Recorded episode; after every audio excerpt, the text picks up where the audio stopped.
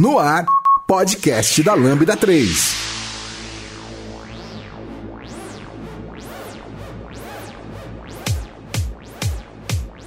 Olá, eu sou Giovanni Bassi, esse é o podcast da Lambda 3 e hoje vamos falar sobre o Microsoft Build 2020. Aqui comigo estão Lucas Teles. Robson Amorim. Não esqueçam de dar 5 estrelas no nosso iTunes, porque ajuda a colocar o podcast em destaque. Não deixe de comentar esse episódio no post do blog, no Facebook, SoundCloud, também no Twitter. Ou se preferir, mande e-mail pra gente no podcast lambda3.com.br. E aí, tudo pronto para ouvir o nosso podcast? Ele é produzido pela Lambda 3, uma das maiores referências do país em desenvolvimento ágil e DevOps para a plataforma Microsoft. Para conhecer melhor, acesse o site lambda3.com.br.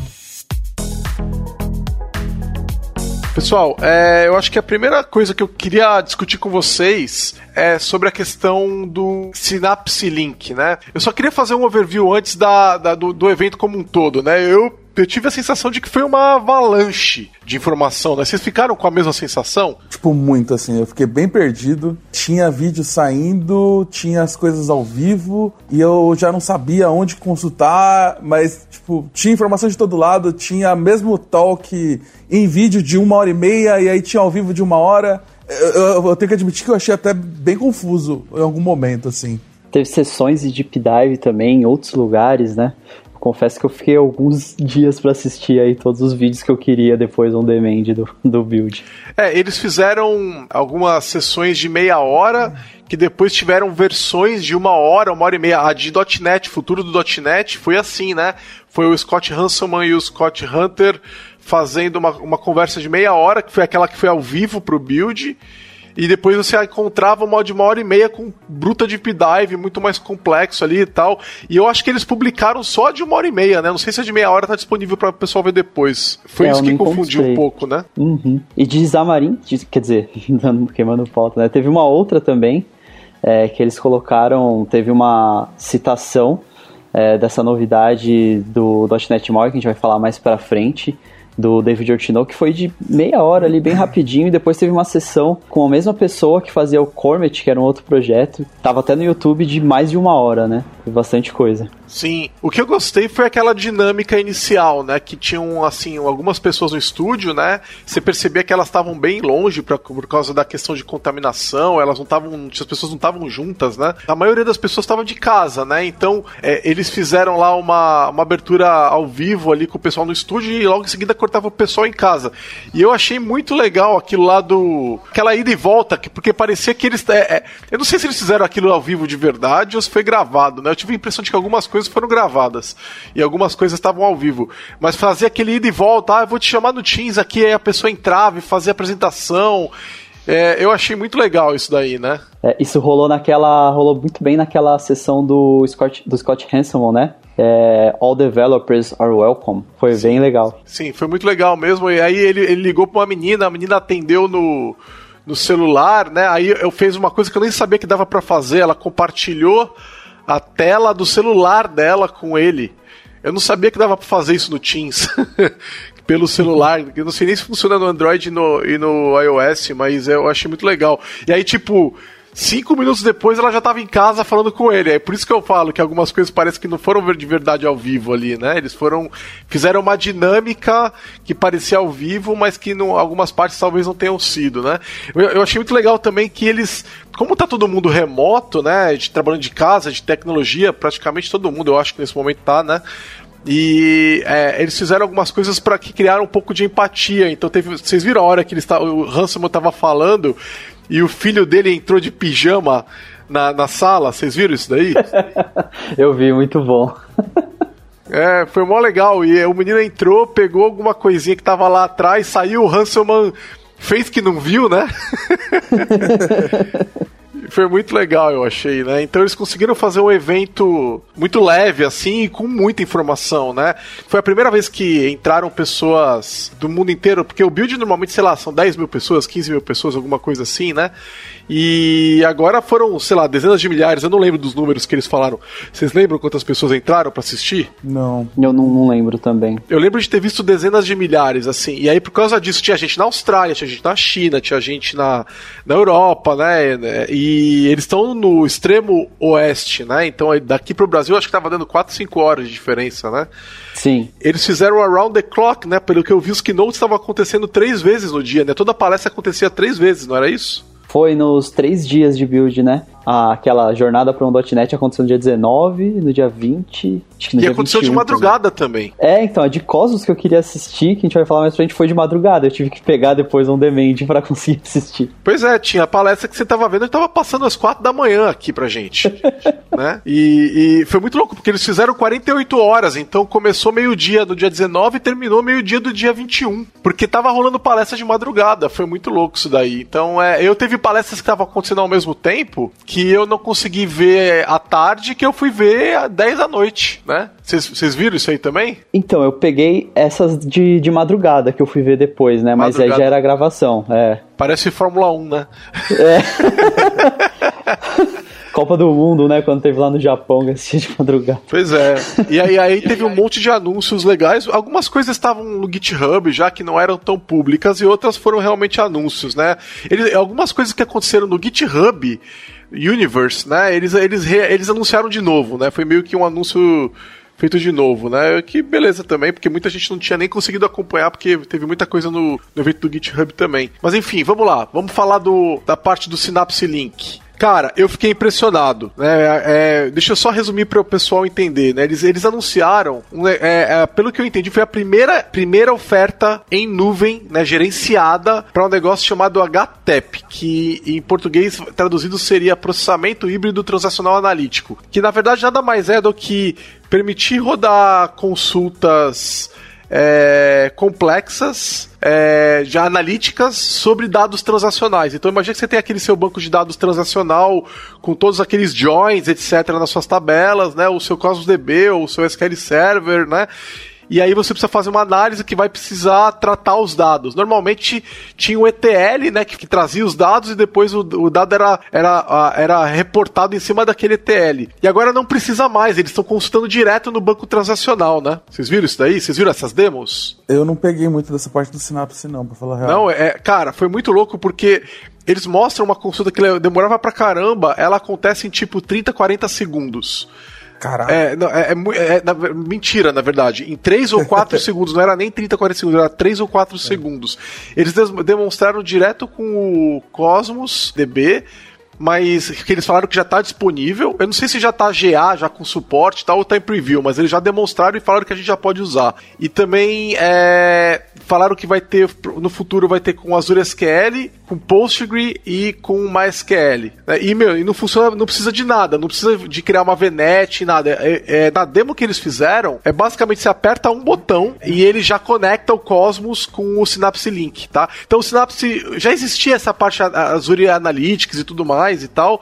Uhum. O que eles fizeram foi essa conexão adicional com o banco transacional, né? Então isso foi muito, muito interessante. E é um problema, né? Porque fazer isso dá trabalho, né? E esse atraso para fazer essa carga de dados é um negócio que impede que o negócio normalmente tenha informação em tempo real ou próximo de real, né? Eu achei que foi muito legal. Sim. E teve outros anúncios com o Cosmos, né, Robson? Você falou, o que, que você falou lá que aconteceu com o Cosmos? Ah, então, do Cosmos, é, quando a gente falava de Cosmos, né, uma das coisas que sempre vinha à tona no assunto era a questão do preço do Cosmos, né? Como que, que ele era cobrado, a precificação e tudo mais. Daí em março já, né, a Microsoft já tinha anunciado uma free tier, né, pro Cosmos, uma camada grátis para iniciar e tal, um pouco limitada, mas você já conseguia começar o projeto ali numa camada grátis. E aí agora no build, eles anunciaram várias coisas legais, né? É, muitas que a comunidade já vinha pedindo faz tempo, né? No build já está disponível a questão de ser auto-scale do Cosmos, né? Então você não precisa mais pré-alocar ali uma quantidade fixa de RUs, né? Que é a unidade de processamento ali do Cosmos. É, ele já consegue fazer isso sozinho, né? Você fala, ah, eu quero que você evolua aí até 10 mil RUs. Então ele pode ir de 400 RUs até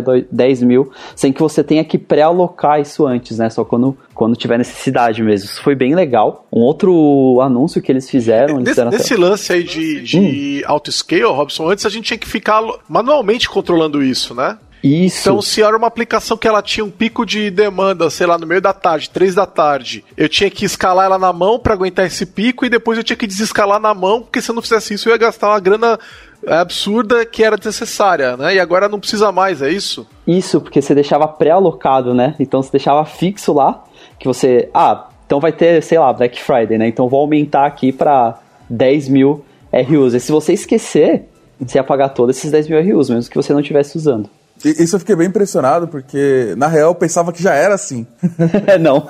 É, não, não é, não é. E, e, é um problema mesmo, porque a gente já viu vários clientes da Lambda falando exatamente sobre esse problema. Pô, o Cosmos é caro. Porque a, o pessoal provisionava na prática pelo máximo que eles iam precisar, né? Exato, uhum. exato. E aí você já deixava isso pré-alocado e você não estava nem usando, né? Tava começando o projeto. É, tava começando a divulgação e aí já tava pagando pelo que você ia usar lá na frente, né? Uma outra coisa que eles anunciaram legal no Cosmos é que agora você consegue rodar código C Sharp dentro do Cosmos e aí você pode usar isso para gerar dado fake lá com bogos, é, você pode usar para fazer consulta, criar base, né? Eles conseguem inclusive conectar com o GitHub, né, para versionar isso. Foi bem legal também. Então eu posso inclusive trazer uma biblioteca via NuGet tipo Bogus? Consegue. Eles, o exemplo que eles mostraram, inclusive, foi com, ah. com Bogus, para gerar dado aleatório lá. Que legal, cara. Uhum, muito legal. maneiro. Ah, se é assim, o lado bom é que se roda no Get, então eu vou conseguir rodar F Sharp também, né? o que para processamento de dados é muito bom, para esquemas de pipe e tudo mais, né? Tipo, Sim. tem um feeling mais, mais legal, eu acho, para lidar com dados, assim. Eu acho bem maneiro. Interessante. E aí eles falaram também que daqui a alguns meses, né, vai estar disponível Cosmos DB Serverless, né? Ainda não está no build, eles anunciaram que em alguns, alguns meses vai estar disponível, que aí basicamente vai pagar só pelo que você usa, né? E ele também desliga sozinho, igual do SQL Server? A ideia vai ser essa também. Cara, isso é muito legal, porque é, a gente tem usado na Lambda para bancos de testes da aplicação. É, a gente tem usado SQL Server Serverless. Então, por exemplo, ambientes de homologação, ambientes de testes que o, normalmente você quer que tenha um desempenho legal, mas você não quer ficar gastando dinheiro quando ele você não está usando, né? Então, o que a gente tem visto é, é só quando roda uma build ou quando tem alguém testando o ambiente de homolog nos sistemas internos da Lambda, é que a gente acaba subindo o SQL Server ele, e ele desliga sozinho depois de algum tempo. Então o custo desse. A gente reduziu o custo drasticamente no uso de SQL Server com isso. E acho que com Cosmos agora vai ser legal, porque você vai poder provisionar um ambiente de testes também a custo perto de zero, né? Exato, porque mesmo com esse auto scale dele, no mínimo você ia ter que pagar sempre fixo ali os 400 RUs, né? Que é a, a quantidade mínima de RUs. E aí com auto scale não. É, a única coisa que a gente que é com serverless, né? Com serverless. É. é. A única coisa que a gente pegou do SQL, do, do SQL com serverless é que o banco demora alguns segundinhos para iniciar. Aí a gente teve que botar uns retries no código para validar que está funcionando. Então, antes do teste começar, a gente pega e, e dá, faz uma conexão com o banco. Aí, se ela falhar, a gente tenta de novo tal. Aí, a hora que ela passou, a gente segue com os testes. Que na prática, na aplicação, é, só, é, é automático isso quando você coloca a string de conexão já com o, o esse tipo de, de é, retry, né? Agora teria que ver com o Cosmos se ele já vai suportar isso daí também, esse tipo de informação. Você sabe se ele já tem o retry automático nesse string de conexão ou, ou o client já faz isso sozinho? Então, não sei. Essa parte do, do serverless foi, tá muito obscura ainda. A gente tem pouca informação, né? Eles falaram que vai estar tá disponível em alguns meses, mas não deram muitas informações além disso, assim. Muito bom, muito bom. Isso eu acho que vai tornar o Cosmos mais acessível. Eu, via, eu, via, eu tenho visto alguns clientes da Lambda reclamando que talvez não fosse uma opção ideal por causa de uma questão de custo-benefício. Vamos ver. Ver se isso de repente melhora, né? É, teve todo uma tema, vamos dizer assim, que eles chamam no, no, no, build que eles chamaram de codificar, colaborar e chip, né? Como é que fala chip? Entregar em produção? Né? Acho que é isso, né? A gente pode usar chipar. Chipar, chipar, estamos chipando. que foi. Teve até um lance de Code Everywhere e. Foi toda a parte de dev mesmo. E dev e DevOps, né? Que eles, que, eles, que eles integraram. Podia ter chamado de DevOps aí que já incluía tudo, mas eles quiseram botar um tema mais, mais bonitinho ali.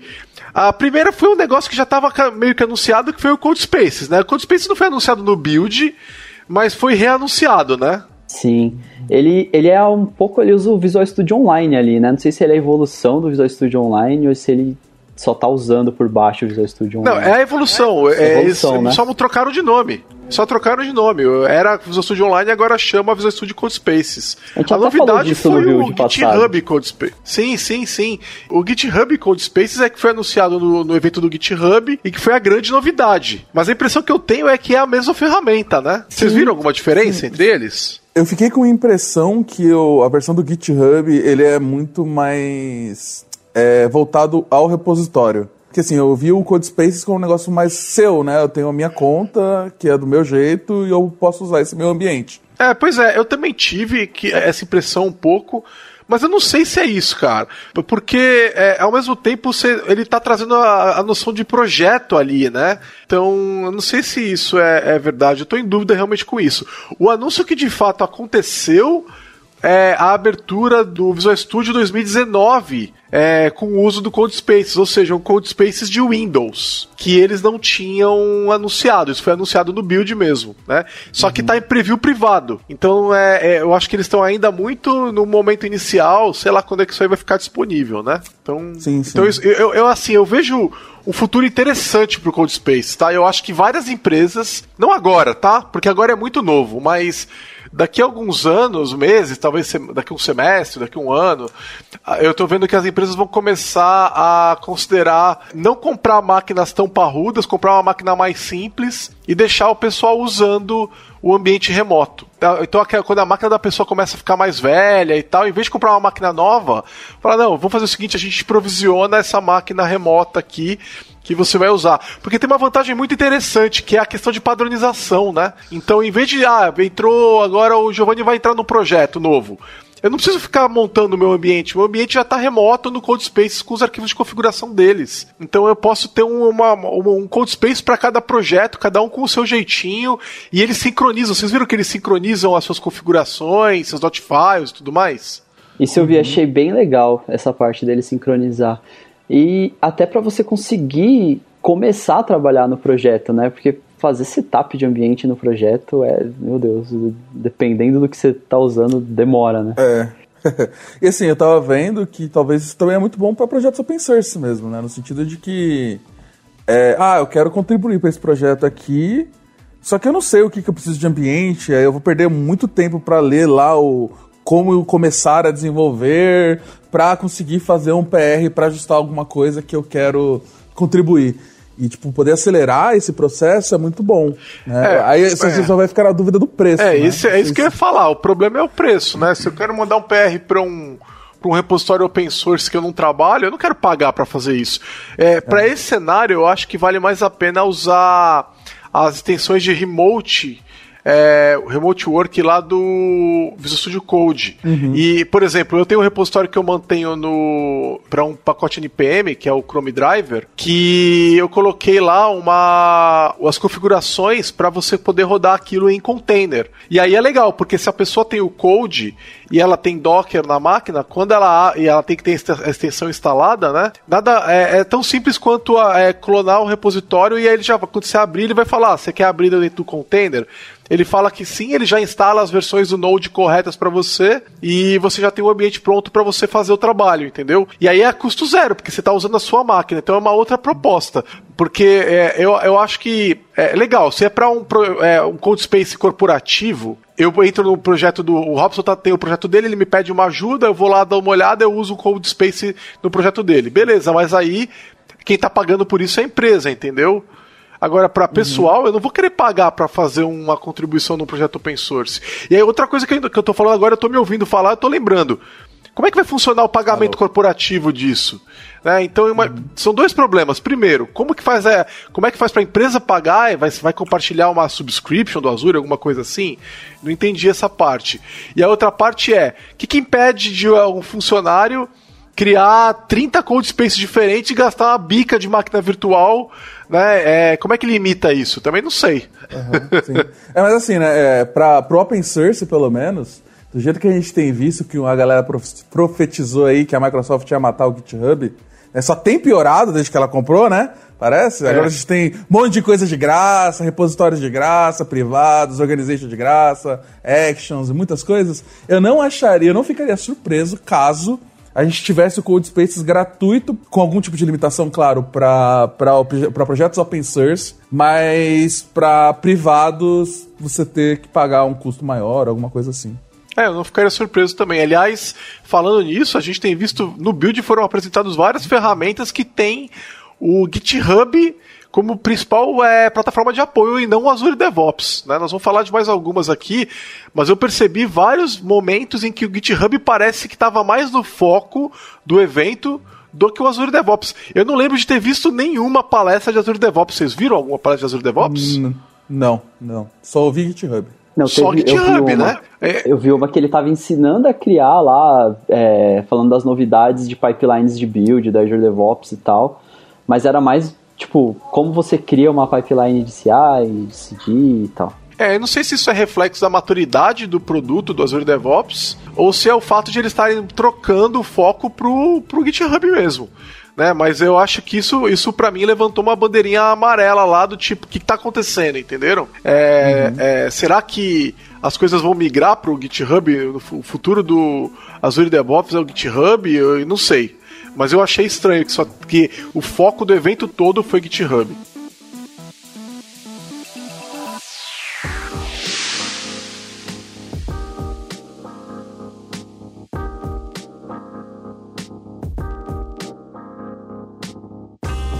Bom, vamos lá, vamos pro próximo. O outro assunto foram os anúncios incrementais do .NET 5, né? O preview 4 do .NET 5.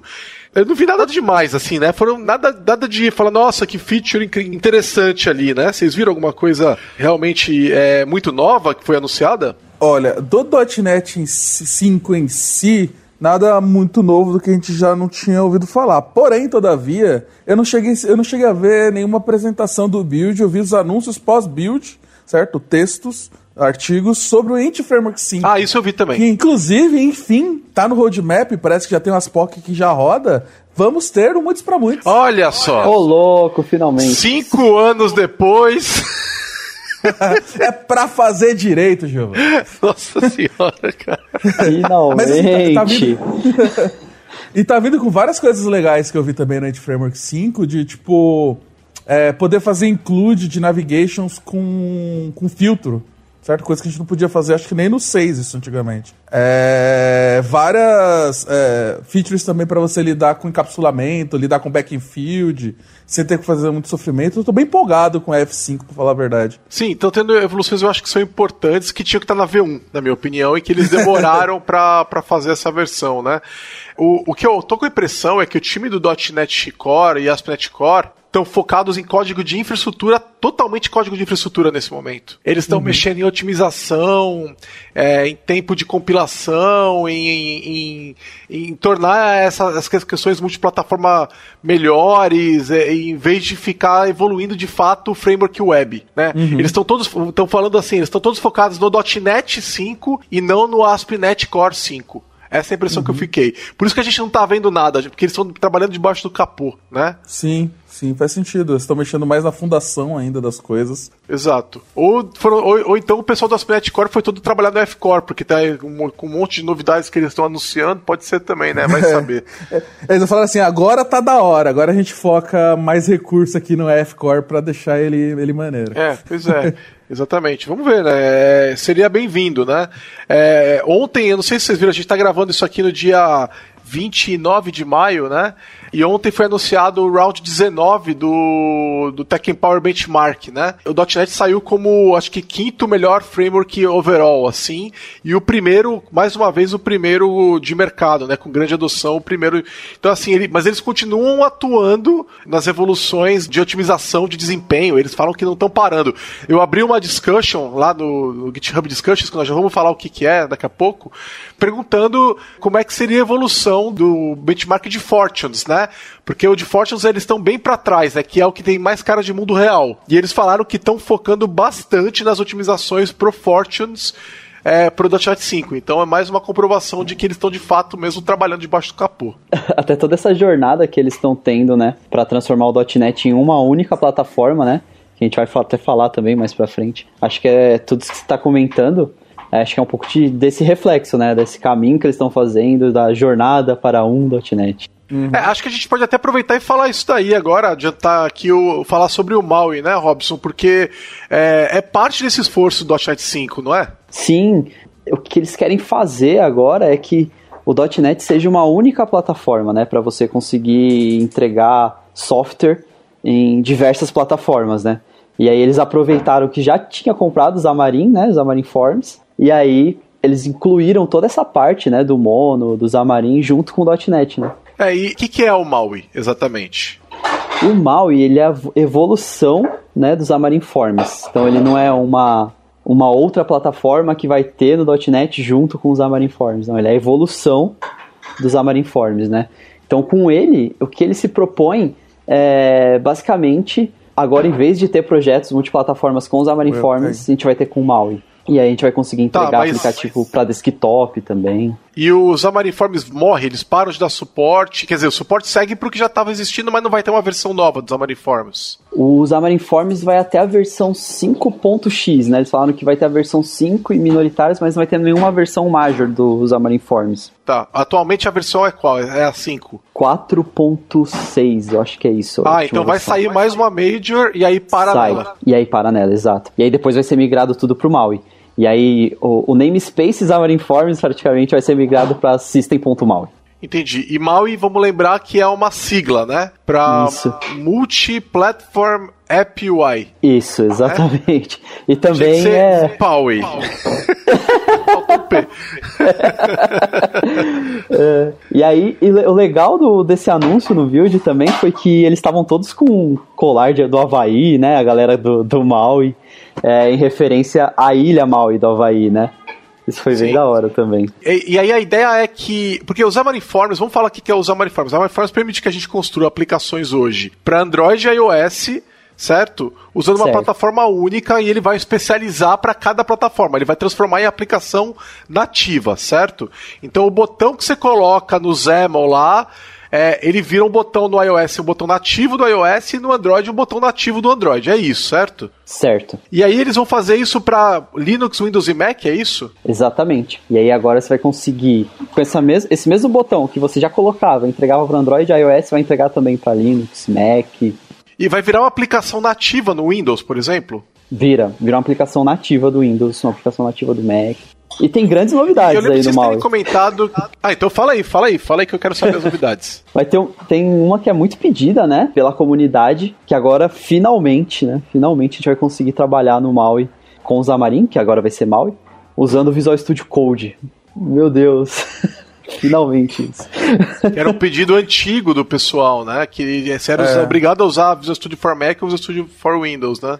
É, e é isso, é até mais importante, porque se você pode usar Visual Studio Code, significa que você pode usar qualquer coisa, né? Tipo Vim, por exemplo, ou Emacs, ou qualquer coisa do tipo. É fato. E o que, que, impedia antes de usar o, o Code? Porque projeto é projeto, você não podia editar o código direto no, no Code, ou, ele, ou não funcionava, tipo, é, IntelliSense não funcionava, que que é, que, qual que era o problema? Não, até conseguia editar o código, o problema era meio para rodar a aplicação ali. Acho que o tooling, o tooling não era não estava preparado para esse tipo de, de trabalho, né? E até a parte de suporte para outros SOs, né? Que é outra coisa interessante, que é, pelo que eu entendi, a gente vai conseguir agora rodar de forma simples é, MAUI em Linux, por exemplo, né?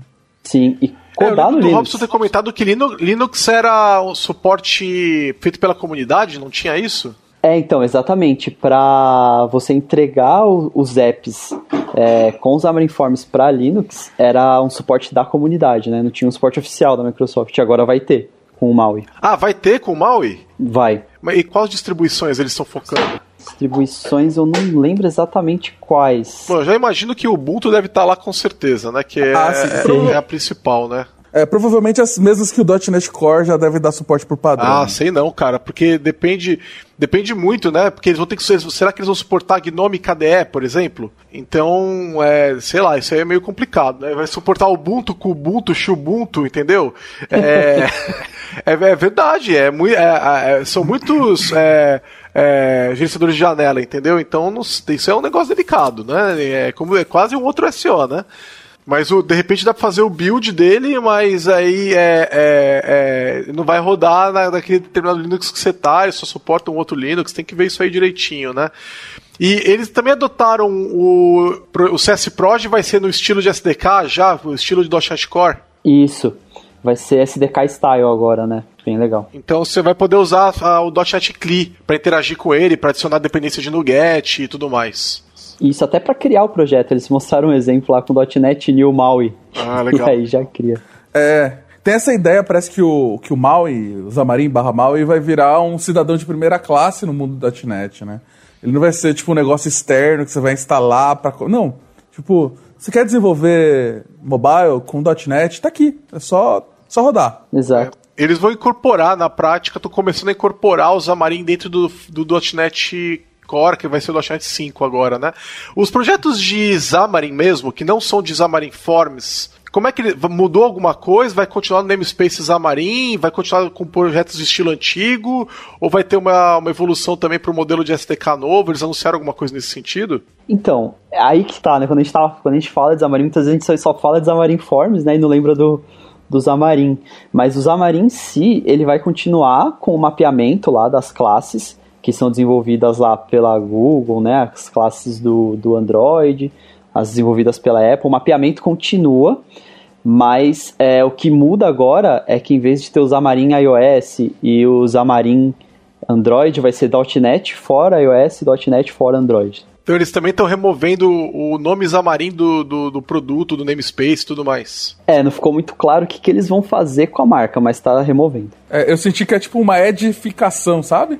É, é, provavelmente um passado, muitas pessoas que testaram o Xamarin na época, que ele não era tão legal assim, que tinha vários problemas, era muito difícil de começar, deve ter pegado algum tipo de. De, de ranço. De, de, ranço, né? Com o nome, às vezes, né? Às vezes acontece. Você fala, ah, não vou usar mais esse negócio. Já, e você nem tem como culpar, às vezes a pessoa deu uma chance, e antigamente era difícil mesmo. Então, dar um nome, um nome, um nome novo, um brand novo, eu acho que a chance de, dessas pessoas testarem de novo é um pouco maior. Poxa, e mas o macaquinho era legal. e a gente vai poder brincar com o Zé Marinho mais. É. o, eles vão unificar. E o modelo de projeto, eles vão unificar para o modelo estilo SDK também? Também. Também. Ah, isso é muito bom, cara. Tá, e aí assim, tem um, um anúncio no .NET 5 que é a questão do. que você já tinha anunciado, sido anunciado há um bom tempo, né? Que é a questão de eles modificarem o TFM, né? O Target Framework Moniker, que é aquela siglazinha do framework, né? E é, agora não vai mais ter. Vai ser Net 5, né? E aí vai ter Net 5 traço Android, Net 5 traço iOS, não é isso? E aí o tooling que é quando você adotar o Net 5 traço iOS, aí seria o Xamarin para iOS, né? É isso que está acontecendo, né? Exatamente. Vai tá. estar tudo dentro do próprio .NET mesmo. Legal. Mais alguma coisa pra gente falar de Maui? Olha, tem bastante coisa, mas eu acho que a gente tem que deixar um spoiler que vai sair um podcast Olha só. sobre Maui Logo menos ainda, provavelmente no mês que vem aí. Tá. Então. Voltando então um pouco aqui, é, outro anúncio legal que aconteceu foi o Blazor WebAssembly, né? A versão final do Blazor WebAssembly, agora com suporte para produção. Ele já vinha em preview há vários meses, né? É, aliás, há mais de ano ele vinha em preview, né? Foi o primeiro que a gente viu. É, antes de tudo, não foi aquele Blazor conectado com o back-end, foi o Blazor WebAssembly e agora ele ficou pronto. Exatamente. Teoricamente, talvez não seja algo que a gente deva aconselhar ainda, mas já dá para você começar a fazer projetos de verdade com ele.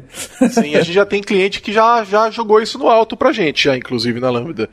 E aí a gente falou, ó, a gente faz, topa, mas a gente fez um, um aviso, ó, isso pode ser um problema, né? Porque a gente não sabe o futuro disso, né? Não, não que a Microsoft não vá continuar o produto. É, quer dizer, isso também, né? Mas é, é, eles dizem que vai ter continuidade e tudo mais, mas o, o que tá, mais me chamou a atenção foi eles não terem colocado a sigla de LTS no produto. Né? Uhum. E isso quer dizer que ele não tem um suporte de longo prazo neste momento. E parece que no .NET 5 ele também não vai ser LTS. Porque o .NET 5 não vai ser LTS, né? O LTS uhum. vai ser só o 6. Então a gente está falando aí de um ano e meio sem o Blazor WebAssembly ser LTS, certo? Sim. Que talvez vai ser um... Talvez faça sentido, né? Que é um tempo para eles conseguirem coletar... Para quem gosta de viver perigosamente, conseguir coletar essas informações deixar mais maduro, né, pra versão LTS. Talvez nem faça sentido essa primeira versão ser LTS. Mas... Não, eu também acho. É, não ser LTS dá espaço para eles quebrarem compatibilidade. E esse é uhum. o ponto, né? E que quando eles não declaram LTS, para mim, eles estão dizendo o seguinte: o produto tá pronto, a gente suporta o produto, você pode ir pra produção, se tiver um problema, você pode nos ligar e nós vamos fornecer suporte mas a gente quer ter a liberdade de evoluir esse produto ao ponto de quebrar compatibilidade com versões passadas. Então eu, eu, é isso que eu entendo quando eles dizem isso, né?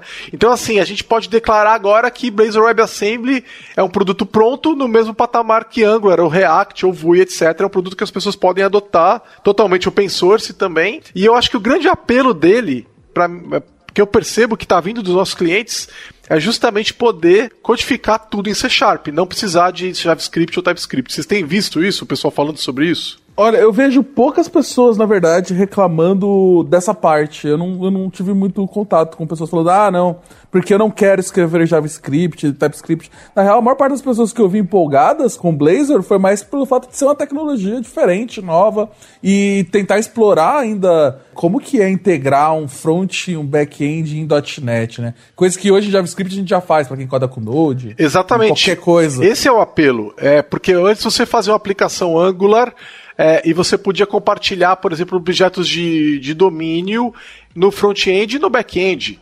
Isso era impossível fazer com C Sharp e agora é possível. Então esse é um dos maiores apelos. E aí, em segundo lugar que eu tenho visto é o pessoal que fala: a gente não tem pessoal com competência, com expertise de JavaScript e TypeScript aqui. Porque não é só a linguagem, é todo o ecossistema, certo? Uhum. Você tem que conhecer o Webpack, você tem que conhecer Node, você tem que conhecer um monte de outras coisas. Né? É, mas eu, eu não acho que isso vai resolver todos os problemas, porque acho que mais da metade do problema é desenvolvimento de front-end, tem mais a ver em como você entender como funciona desenvolvimento front-end do que a parte da tecnologia em si, sabe? Então eu acho que as pessoas vão ter, ainda vão ter vários problemas. Não sei se só o fato de mudar a tecnologia e a linguagem, claro que vai acelerar e vai ser melhor. Mas eu não acho que vai ser tipo uma solução mágica como algumas pessoas deixam entender aí. É, o que eu acho que é, é complicado, é, não, eu também não acho que é uma solução mágica, concordo com você, Lucas. Eu acho que tem um problema no fato de que o tamanho da aplicação também ele está muito grande. E a, e a, gente sabe que eles estão otimizando essa questão de tamanho, mas nessa versão 1.0 ele ainda está muito grande porque você poderia esperar para uma aplicação que estivesse voltada para a internet. Então eu até fiz uma avaliação do tamanho, eu até coloquei no Twitter, no meu Twitter sobre isso para o pessoal avaliar. Então olha, só vou até compartilhar os números com vocês aqui, ó.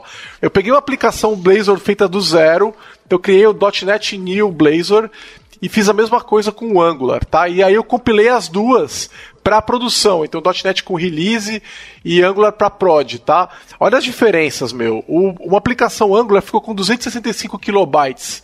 Uma de Blazor ficou com 6 megabytes, cara. A aplicação Angular é 5% do tamanho da aplicação Blazor. E aí uhum. eu fui, meu, só isso já é muito importante. Aí eu fui testar tempo de carregamento. Olha só, uma aplicação Angular carrega numa, numa banda larga em 0.7 segundos. A Blazor carrega em 3 segundos. Então esse é o típico ambiente corporativo, tá? E aí eu fui, fui avaliar, não, mentira, é 1 segundo Angular e 4.1 Blazor, tá?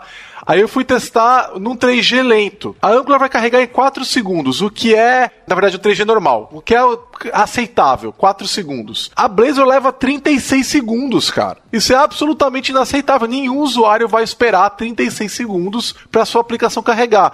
E se é um 3G lento, ela leva 2 minutos para carregar. Uhum. Entenderam? É, é, e, a, e, a, aplicação Angular levaria 10 segundos, tá?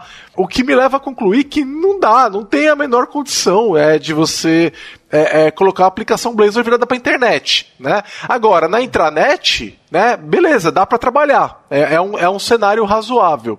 Mas jamais para internet nesse momento, de nenhum. A não ser que você queira só atender o público high-end quando ele tá nas grandes metrópoles, porque você pode ter um bruta plano de, de mobilidade, mas você vai para o interior, sei lá qual estado, e você não vai ter uma internet rápida. E aí você vai perder é, o usuário. É, então é, acabo vendo isso também, porque, tipo, Acho que o, o, o, target agora, se você quer realmente experimentar Blazor, vai ser projetos de vida curta, provavelmente internos, né, de intranet, ou alguma coisa de, mais administrativa, né, que é um negócio que, sei lá, o admin do seu site, lá, alguma coisa assim, porque fazer projeto aberto para pro mundo, acho que é totalmente inviável, né? É. Mas eu também curto pra caramba a tecnologia. Super divertido e é, vou continuar avisando os clientes para tomarem cuidado, mas se o cliente quiser fazer, vambora e vou me divertir pra caramba. é, tende a evoluir, né? Por exemplo, o tamanho, eu não sei qual que é o nível de agressividade que eles estão fazendo do linker, né? Ou do, do fazer tree shaking do, do, das DLLs ainda. Eles estão fazendo. Eles estão fazendo tree shaking, mas assim, do .NET Core 3 pro 5, tá tendo um. É, é, eles fizeram uma demonstração disso no build também. O, a aplicação do ASP.NET Core caiu de, sei lá, 60 mega para menos de 20, com o novo, novo linker, com tree shaking lá e tal. E com certeza isso vai se aplicar também ao Blazor, né? Uhum, uhum, com certeza. Acho que aí que a gente vai começar a ver esse, esse amiguinho brilhar mais.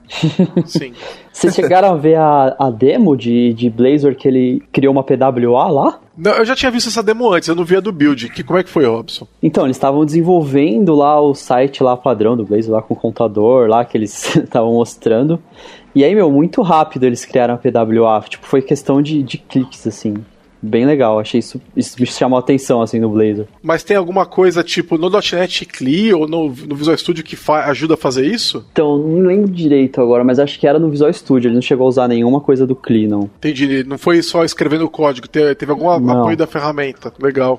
Legal, interessante. Eu, esse eu acho um modelo interessante, tá? É uma aplicação de 4, é, 4 mega, qual que é o tamanho que eu tinha falado lá, nem lembro, mas ela é aceitável, 6 mega. É, é, uma, é uma aplicação aceitável para você colocar na loja. Esse é o cenário que eu acho que é interessante, tá? Só que é, é aquele negócio, para ela poder estar tá na loja, primeiro ela tem que estar tá na internet, né? A não ser que você faça Córdova. É, pois é, isso, exatamente. Então, esse é, é um cenário que é interessante. Então, com um Córdova, alguma coisa assim, né? Ou o próprio Zamarim. É, né? pois Dá é. Dá pra você embedar no coisa do Zamarim e fazer tipo avião. Tá. Eu sei, não sei porque você faria isso, é, mas dá. Porque você não vai fazer duas aplicações, né? Você não vai fazer uma aplicação Angular para internet e uma aplicação Blazor para é, PWA para colocar na loja depois, né? Exato. Então não sei, isso não faz sentido também. É complicado, é. isso é complicado. É.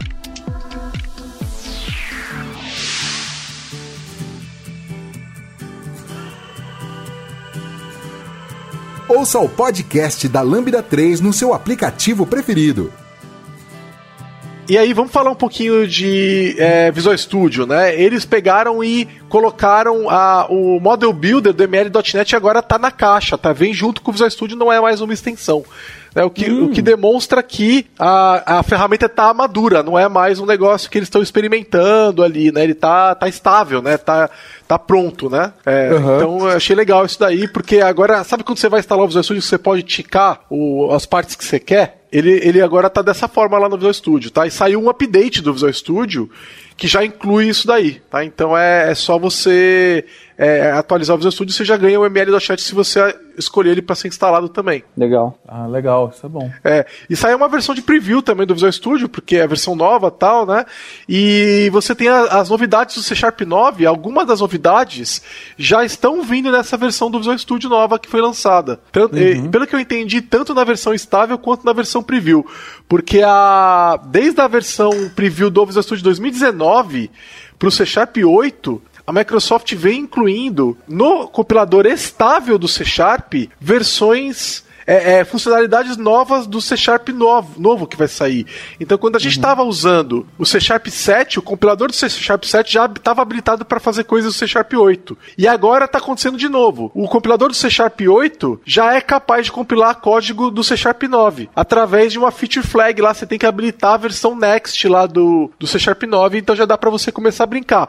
Eles mostraram no build várias novidades do C Sharp 9, nem todas já estão disponíveis no compilador que a gente tem na nossa máquina, mas algumas já estão. Uhum. Então, o que, que vocês viram lá do C Sharp 9 que vocês gostaram nas demos? Olha, teve bastante coisa maneira. Eu tô realmente bem empolgado com essa versão 9. É, acho que a primeira coisa que é a. Acho que é a mais simples também, né? É o fato da gente não precisar mais escrever é, nosso projeto inicial ali, nosso console application, qualquer entry point da nossa aplicação, o static void main. Nossa, isso foi legal. Cara, isso é muito legal. Eu acho que, assim, é a feature com o menor impacto, mas talvez seja a que eu mais gosto. que é, é, basicamente, o que eles estão fazendo é, em um único arquivo do projeto, você pode é, escrever é, instruções de código como se você estivesse dentro de um método, né? Uhum, exatamente. É, você tem a impressão, tipo, de qualquer linguagem moderna hoje, se você vai, quer fazer um Hello World, você tem que se preocupar em criar um static void main, class, blá blá. Você não precisa disso. Eu só quero escrever um Hello World, eu só quero fazer um if aqui, eu quero entender como a linguagem funciona, eu quero aprender ela do mínimo, certo? Eu quero menos ruído para quem está começando e até para quem já, já é experiente, porque, é, querendo ou não, é um boilerplate, certo? Que a gente nunca muda. Então, tirar isso é só positivo. Positivo para quem tá entrando e para quem já, já mexe no dia a dia. É, eles falaram, e eu vou repetir agora, é, depois que isso estiver pronto, nunca mais eu vou escrever Static Void Man, cara. Morreu ali, entendeu? É, é, é, eles falaram, é a última demo que a gente faz com Static Void Man. É, eu também espero nunca mais fazer nenhuma demonstração, nenhuma apresentação disso. o pessoal, eu vi o pessoal criticando essa funcionalidade, falando, ah, isso aí é, só vale para um arquivo de código, né? mas cara, é, a real é que C Sharp é uma linguagem que depende de classes, entenderam? É, é, não, não, não, é, não faz nem sentido dentro do que o C Sharp é você ter esse código corrido em mais de um arquivo, né? É, a linguagem teria que mudar muito. E eu fico pensando como é que o F Sharp resolveu isso. No F Sharp você é obrigado a ter a ordem dos arquivos, né? Uhum. Senão isso não funciona. E se a gente fosse fazer isso no C Sharp, você também precisaria ter a ordem dos arquivos, né? Senão não faz sentido. Sim, sim. Mas é assim, Gigi, como é que a gente faz porque se eu quiser ler um argumento, certo? Meus args do meu Static Void Main. Ah, o args vai ser uma palavra especial. É como se fosse o value de um property set. Sabe aquele, a palavra-chave value? Que ela é uma, é uma variável que está em contexto dentro do set. A palavra args vai estar tá em contexto dentro do método que eles disseram. A gente não viu ainda isso tudo funcionando, não dá pra gente testar ainda pelo que eu entendi, mas eles disseram que vai ser assim. Mesma coisa uhum. pro async, né? Você vai poder usar async await e se você usar assim que é o wait, eles vão gerar o static void main. Quer dizer, se você, se você, não usar, ele vai gerar um static void main. E se você usar a wait, eles vão gerar um static task main, uhum, né? Exato, exato. E, é... e, cara, ficou bonito pra caramba. Essa é a real, cara. É, é, e agora, pensa só. Pra você escrever um Hello World antes, um, é como você falou, Lucas. Você escrever um Hello World, um, uma pessoa que estava aprendendo C Sharp, ela tinha que escrever. Namespace sempre foi opcional, né? Mas, ela, no mínimo, ela tinha que escrever a classe, o nome da classe, abrir a chave, pular a linha, escrever static void main, pular a linha, escrever system.console.writeline e escrever o hello lá, lá, dentro. E depois fechar um monte de chaves. Agora, ela só precisa escrever o system.console.write e acabou, né? exatamente, exatamente. Ficou simples, cara. E eu espero que é, eles tragam uma coisa que o VB tem há muitos anos, que é auto-import, entendeu? Hum. Então, cara, System devia estar tá auto-importado nesse arquivo, entendeu? Sim, é, faz sentido, faz sentido. Então, é... então, porque tudo está em System, não tem coisas fora de System, né? Então, se System tivesse auto-importado, é, a gente não precisaria nem escrever o using system ou system.console, entendeu? Por mim, podia ter auto-importado using static do console, inclusive. Putz, aí ia ser bonito, hein? Aí ia ser só write line, né? Exato. Perfeito. Mas assim, tem mais features maneiras. Tem outra feature que me deixou muito empolgado, porque é, eu gosto muito de escrever código de classes imutáveis, e em C Sharp era bem doloroso de fazer isso algumas vezes, né? Principalmente porque você tem, acaba tendo que lidar muito com o construtor. Então, ah não, se eu quero que minha, minhas, todas as minhas properties sejam read-only, eu sou obrigado a colocar pelo menos um construtor, set, e eu estava usando nullable reference types, é, e ainda coloco todos os orns como erro, que me obrigava ainda a setar valores iniciais e ou setar construtores específicos para tudo. E às vezes é só boilerplate, é muito difícil. Ah, uma outra feature que está vindo no C Sharp 9 é os init only properties. Então, quando eu seto a minha property lá, normalmente você cria, você vai colocar, quando ela é uma auto property, você tem o get e o set, né? Agora você vai ter o get e o init, certo? O que, que o init significa? Que essa property, ela tem que ser inicializada com a sua classe. Basicamente, você vai falar, mas beleza, é, já faço isso com o construtor. Exato. Só que você pode fazer isso com a construção de properties é, quando você dá um new lá da sua classe, abre chave, começa a setar as properties ali na própria construção dela, é, você vai ser obrigado a setar essas properties nesse lugar, caso ela seja init, ou no construtor. Você tem uma forma um pouco menos restritiva de você conseguir ter uma classe mais imutável sem ter que pagar o custo de boilerplate para fazer isso. Sim, eu achei isso aí muito legal. É, e realmente eu, eu, eu, acho que é um passo na direção certa, né? De, de permitir mais flexibilidade né, nessa evolução. Eu acho que é, é, vai, ser, vai ser muito bem-vindo. Né? E ah, junto com isso, você viu que eles estão colocando o, o with?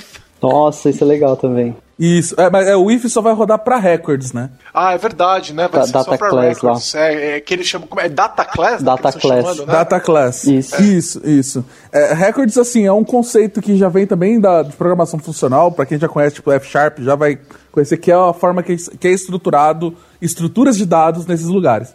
É, basicamente, ele é uma classe, ele vai ser uma classe normal. É, só que ele vai, ele vai tirar muito boilerplate que a gente faz hoje, principalmente se você escreve value objects ou alguma coisa parecida. O, o seu record ele já vai ter, por padrão, implementado um, um equals, certo? Todas as, as implementações necessárias de equals para comparar pelas properties, pelos valores da sua classe com outra, ao invés de usar a referência. Se eu tenho duas classes com, com as properties iguais, ele vai ser considerado igual certo? O compilador já vai gerar isso para mim automaticamente. Sim, eu acho que isso vai ser muito legal também. Uma coisa que eu não vi eles falando foi o lance do Extensions Everything, né? Eu não sei se isso tá previsto pro C Sharp 9 ainda. Não, acho que isso tá talvez pro C Sharp 10. Nem é uma certeza. Ah, que pena. Mas assim, é, só voltando um pouquinho no Records, uma outra coisa interessante é que ele vai ter aquele esquema de você construir eu tenho um construtor direto na classe, sabe? Então, tipo, eu vou ter meu public class pessoa, abre parênteses, string nome, vírgula, idade, fecha parênteses. Significa que ele vai ter uma property idade uma property é, nome, automático, sem eu ter que escrever mais nada. Isso também é bem positivo porque, de novo, você está tirando boilerplate de classes que basicamente só tem, precisam ter dados é, de forma bem mais simples, né? E, na verdade, isso me empolgou muito eles ter certeza que isso vai sair no 9, porque isso eles prometem desde o C Sharp 6. Sim, eu lembro de. Eu, eu cheguei a escrever código que ia para produção quando a gente estava é, trabalhando com as versões de preview, que se viria a ser o ASP.NET Core. A gente começou no Alpha 4 na Lambda e a gente já estava usando a versão mais nova da linguagem que estava em preview também. E eu cheguei a escrever código com essa funcionalidade, depois eles removeram e a gente teve que reescrever todo o código.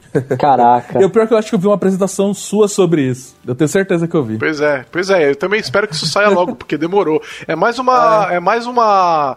Um passo na direção de deixar o código mais simples, né? Isso, mais simples. E aí que vai entrar o que você falou do if também, porque quando você faz esse tipo de coisa hoje com C Sharp 9, usando records, é, ou usando o próprio init, você pode escrever no record, você pode estender o record para ter mais coisas. Tudo é read only, é tudo init ou get only, então é tudo imutável. Como é que a gente trabalha com records normalmente se eu preciso alterar um valor de uma property? Certo? Você não altera. Você vai criar uma cópia com a diferença apenas dessa propriedade que você quer mudar. Então, hoje você teria que fazer como? Você teria que criar uma classe nova, setar property por property, certo? Se tiver, se for imutável, você teria que fazer um construtor que recebe todos os valores, e, assim, é, é, muito difícil. É, com records eles adicionaram uma keyword nova, então você vai conseguir falar que eu tenho o meu, você vai passar o objeto original, aquele que você quer é, fazer a cópia, vai escrever o if e abrir chaves, e aí você vai começar a setar as properties que você quer que altere. E por baixo dos panos, o compilador vai pegar esse objeto original, vai copiar cada property, fazer uma, uma, uma shallow copy, né? Ele vai copiar só por cima as referências do, do objeto flat e alterar os valores que você está passando no lado direito do if. Isso vai simplificar bastante a cópia de, de, de objetos, o, o que é muito importante para a imutabilidade de forma geral. Sim, sim. É, eu, inclusive, tive uma discussão com o time do C Sharp sobre por que, que eles não estão usando o MemberWise Clone é, na hora que eles estão fazendo a, o with, né? E eles deram algumas, algumas respostas ali de que as suas invariáveis. você tem que passar pelo construtor, né? Para poder validar os valores dos objetos, né? Uhum. Então é. Mas eu não fiquei muito convencido, não, e eu espero que eles voltem atrás. Porque MemberWise Clone é uma cópia muito mais rápida de dados é, de memória e é, é muito mais eficiente. Legal, mas alguma coisa de que vocês querem destacar do C Sharp 9 ou vamos pro próximo? Vocês viram, tem uma é... que é. Eles estão chamando de target type de new expression. Que você não precisa mais passar o, o tipo depois do new. Sim, estava previsto C Sharp 8 também e eles cortaram. Também. Exatamente. É, e aí, tipo, agora a gente ganhou três caracteres, né? Porque ao invés de eu escrever var pessoa igual a new pessoa, eu posso escrever pessoa, alguma coisa, igual a new. E, é isso aí. Não, não são três caracteres. Pessoa. São seis caracteres. Não, a gente só tirou o VAR, né? Não, você tirou pessoa. Ah, você tirou o VAR. Não, você tirou o. Ah, é verdade, cara. Não precisa escrever mais VAR.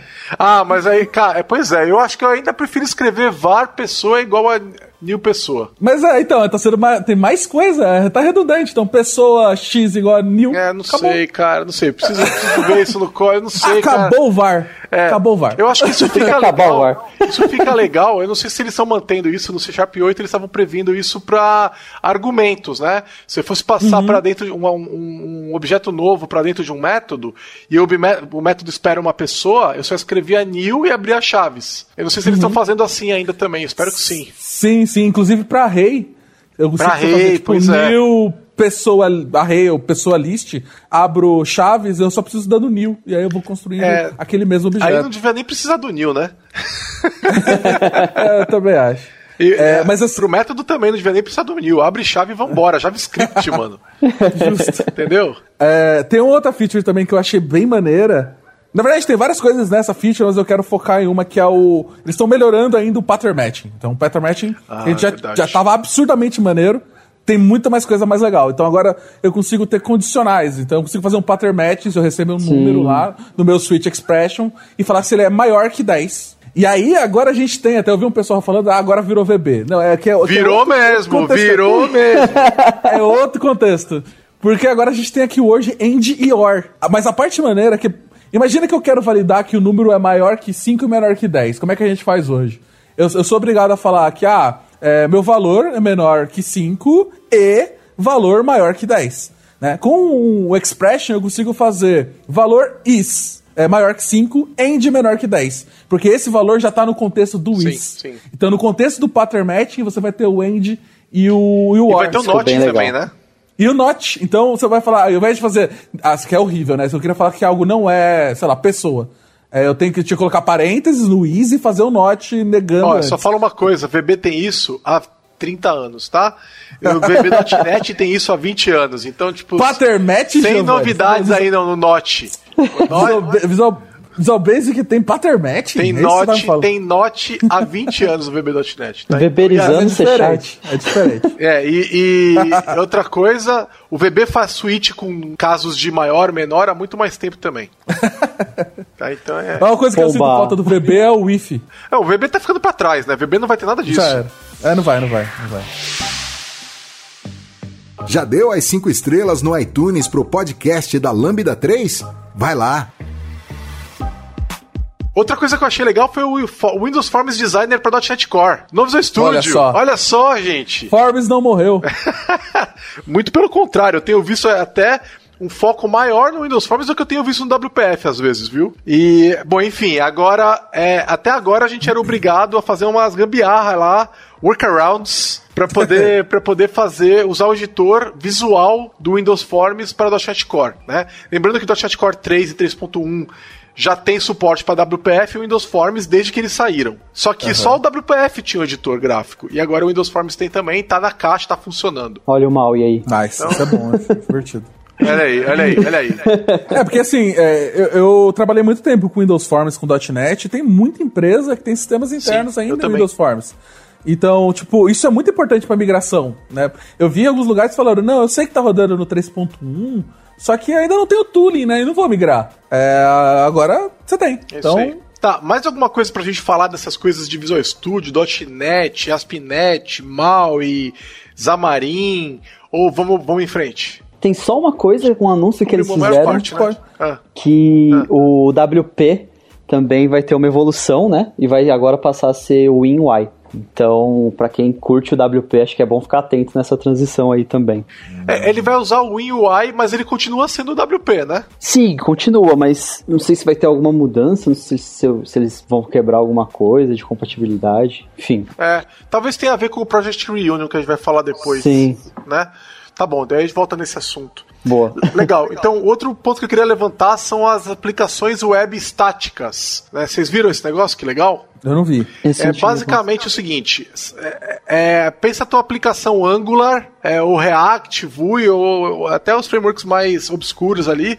É, você antes você tinha que para hospedar no Azure Web Apps é, App Service, né? Você tinha que botar algum cara para rodar lá, né? Um .NET Core, alguma coisa assim.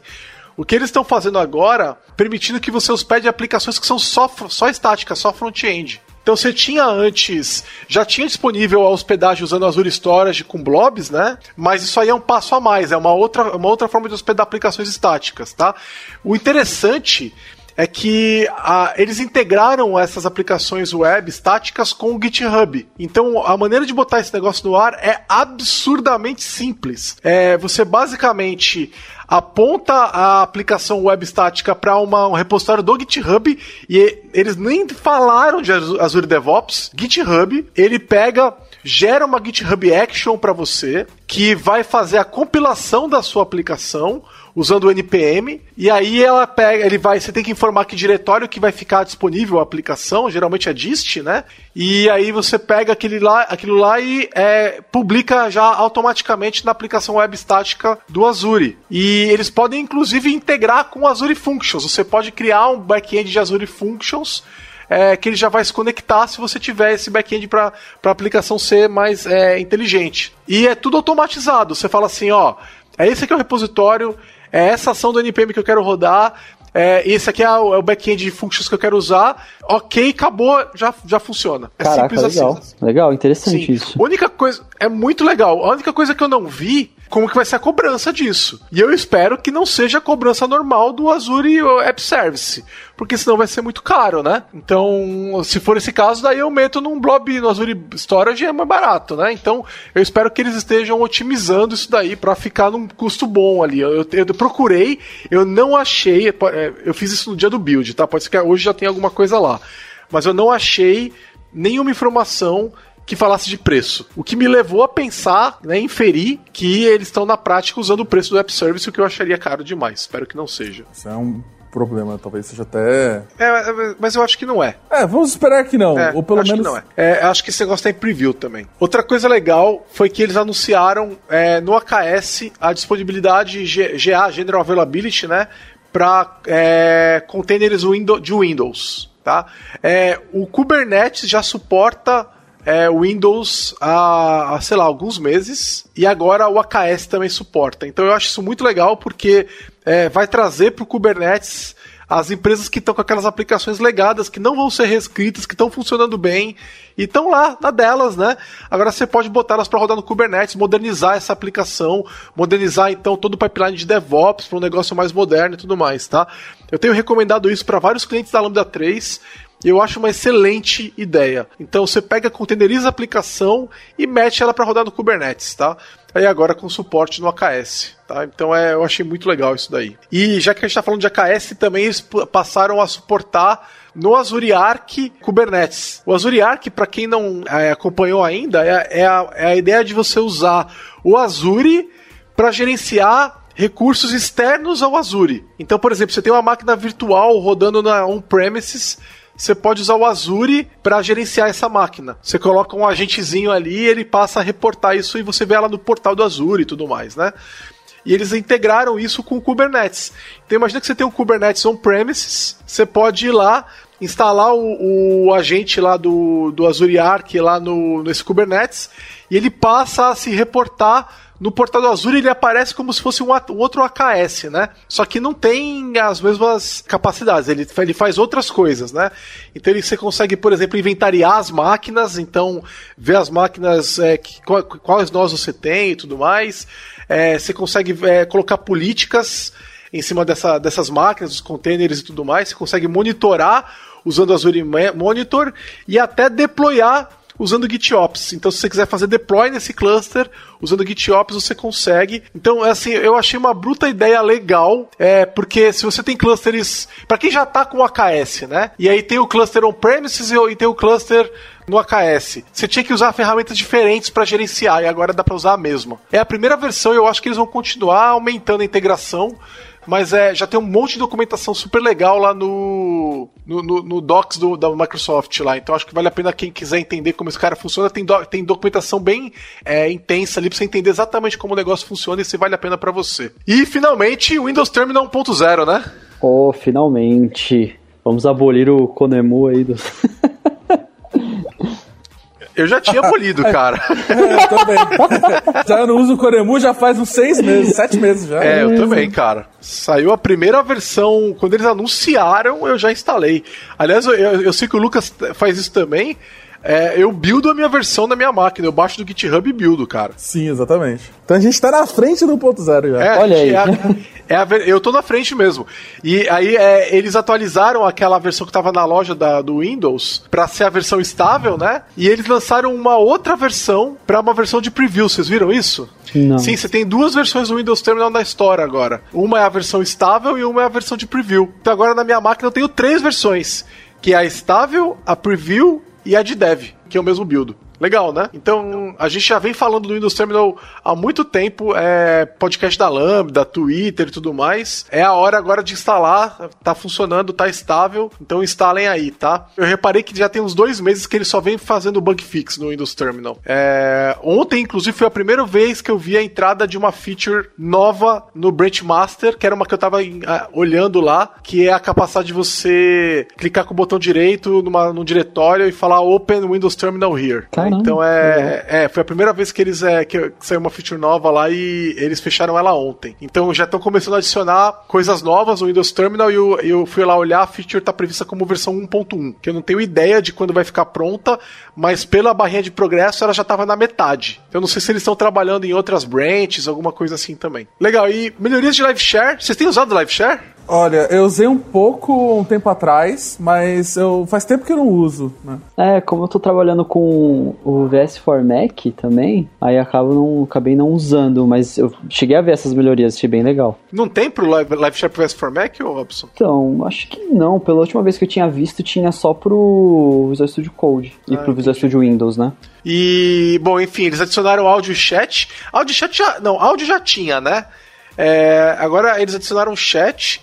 E um negócio que eu vi nas, na, no, no, anúncio, mas eles não fizeram demonstração, e eu não achei docs sobre isso também, que é o compartilhamento de aplicações. Como se fosse um virtual desk, um remote desktop só de uma app. Mas eu não vi isso daí é, demonstrado. Só tá anunciado nos blog posts e tal, mas não tem docs sobre isso também. É, eu vi eles falando também. Eu fiquei bem curioso, mas tipo. Não teve demo, né? É, e eu acho legal. Eu tenho tentado fazer isso daí.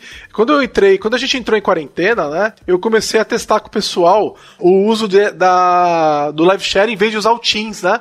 E deu um monte de problema. A gente fez o com áudio, funcionou, mas o áudio do Teams é melhor. E aí a gente pegou alguns bugs no live share também, que o follow não estava funcionando e tal, que eu acho que eles já resolveram, porque ontem eu fiz uma sessão de é, pair programming com o pessoal, foi meio que um mob programming, e a gente fez o compartilhamento via live share e funcionou super bem. Então acho que talvez tenha sido só um bug que eu peguei um mês atrás aí. E ele tem uma versão web também, né? Que tá em preview? Tem a versão web também. Você clica ele abre o Visual Studio Code no navegador. Você não precisa ter nem o Visual Studio Code na máquina. O que eu achei foda. Imagina só que você tá, tipo, na máquina da na casa da tua mãe, comendo um churrasco, sei lá o quê, e aí te ligam no trabalho, sei lá, você tava de, de, de on-call ali para resolver o problema. Você não precisa. A pessoa pode abrir um live share e você entra do, na, do computador da tua mãe que não tem uma ferramenta de dev. Isso é legal. Eu achei muito legal esse negócio, cara. Show de bola. Legal. É... Package Manager para Windows, finalmente. Olha só. 30 anos depois que o Linux é, faz isso. É, no, eu... é, a gente agora tem um terminal, né? A gente precisava de Package Manager. É. chamaram de Winget, que é, é, é, roubado do apt-get mesmo. e eles até, é, é, inclusive, você pode instalar o novo Windows Terminal usando o Winget. Olha só que moderno. E para instalar o Winget, você pode fazer de várias formas diferentes. Né? Parece que o pessoal que está no canal de Insiders do Windows já ganha de graça. Então, o que eu entendi é que o Winget vai passar a vir no Windows. É, não vai ser um negócio que você instala separado. Ele vem com o Windows, igual ele, o apt vem com o Ubuntu, por exemplo. Mas por enquanto a gente tem que instalar, para quem não está na versão de Insider. Eu, te, eu instalei lá e testei e tá funcionando e parece que vai integrar também. Estou falando que vai integrar com o chocolate. Não sei nem como eles vão fazer isso, mas falaram que vão integrar. Sim, eu vi isso que eles falaram também, que vai integrar com o chocolate. Que já é antigo, né, o chocolate no, no Windows, né? A gente tem faz tempo, né? Bastante gente usa. Sim, eu, sim, eu sim. uso. Você usa também, Teles? Uso. É. É, uso Inclusive, também. isso isso é algo que eu acho que é muito positivo da Microsoft, porque é, ela não está simplesmente ignorando tudo que já foi feito, né? Sim. Tipo, já tem uma galera que usa chocolate, já existe um repositório com um monte de gente que publica coisa, publica seus aplicativos lá. Então, você conseguir integrar com isso, tipo, eu acho que é a melhor coisa que você poderia estar fazendo. Sim. Sim. É, eu, a, a, comunidade levantou uma discussão de como é que vai ser o processo para a publicação dos pacotes, como é que a Microsoft vai controlar esse feed, né? Eu espero, eu espero que eles façam é, o Winget é parecido com o apt-get nesse sentido, de permitir que você coloque como se fossem PPAs, né, repositórios adicionais. Então, por exemplo, se a JetBrains quiser manter o repositório dela, eu posso ir lá e adicionar esse repositório através do Winget para que a, a própria JetBrains mantenha o repositório próprio dela sem depender da Microsoft, por exemplo. Né? Eu espero sinceramente que eles façam isso e não tentem centralizar tudo. Outro anúncio que é, quer dizer, é um anúncio é, que, que é do Power Toys, né? Power Toys não é nem projeto da Microsoft, é um projeto open source tocado pela comunidade, né? Uhum. Saiu a versão 0.18. Vocês estão usando o Power Toys? Ah, eu comecei a usar essa semana. Eu tô. Eu tô achando bem legal, assim, tipo, eu não tinha usado antigamente, antes, certo? Tem várias featurezinhas interessantes, né? Não é só. Pensei que ele ia ser só um spotlight, né, do Mac, mas é, não, não. o fato de eu poder fazer remap de keyboard e aí eu poder ter uma forma mais simples de, por exemplo, mapear meu caps lock para um ESC é bem positivo. é, eu achei um pouco simples demais. O, o lance do Keyboard Manager deles, porque eu queria que, tipo, eu pudesse. Ele só tá remapeando, né? Eu queria que eu pudesse, por exemplo, falar, ah, quando eu apertar tal combinação de teclas, faz tal coisa. E eles não ah, fizeram é. isso, né? Uh, isso não rola, né? O máximo que ele tem, você consegue remapear um, um shortcut, né? Um atalho que você já tem, tipo, ah, eu quero mapear Ctrl Alt Q para fazer Alt Enter. Você é, consegue sim, fazer isso? Sim. Ou até a própria tecla em si também, né? Dá para fazer as duas coisas. Pois é. Aí ele tem várias aplicações, né? Aqueles eles mais demonstraram no build foi o Fancy Zones, que é aquele lance de você poder reorganizar teu desktop entre as apps, né? Então botar uma, o Windows já faz por padrão lado a lado, né? Você põe o Windows para esquerda, ele joga uma, uma janela para esquerda, o Windows para direita, ele faz a outra janela.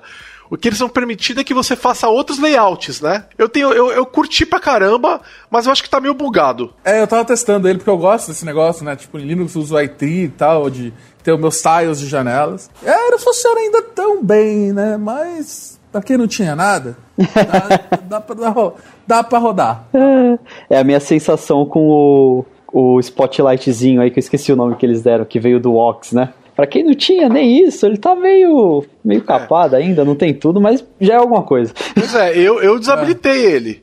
Eu desabilitei, que eles chamam de Power Toys Run, né? Run. Eu desabilitei ele porque eu já tava usando, eu tava usando o Ox e o Ox é melhor que ele. Eu tava usando, na verdade, um fork do Ox. E eu percebi que o Power Toys Run é lento, né? Você aperta Alt espaço e ele dá alguns milissegundos que me irritam, né? E o Ox não dá esses milissegundos.